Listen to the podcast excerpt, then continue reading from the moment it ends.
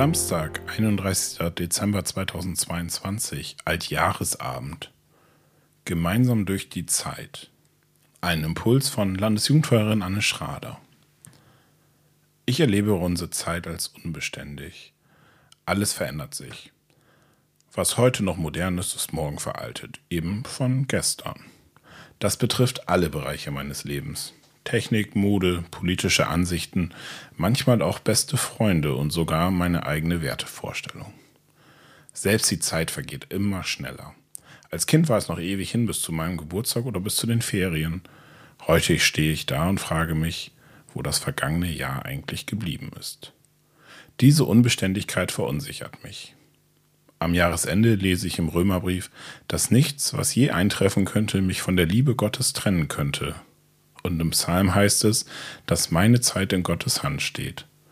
Der, der von Ewigkeit zu Ewigkeit ist, der die Zeit und meine Welt geschaffen hat, der bleibt beständig.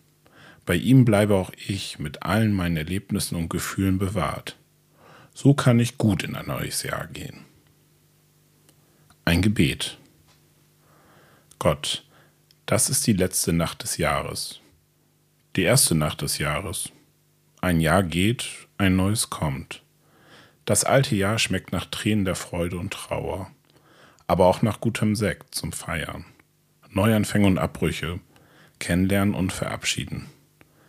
Anstrengend war es, manchmal ganz leicht. Ich denke an das, was mir nicht gelungen ist und gebe das in deine Hand. Ich denke an das, was richtig gut war und behalte es in meinem Herzen. So gehe ich in ein neues Jahr mit dir an meiner Seite. Amen. Eine Aktion? Eine Meditation zu einem Stein. Er hat Ecken und Kanten.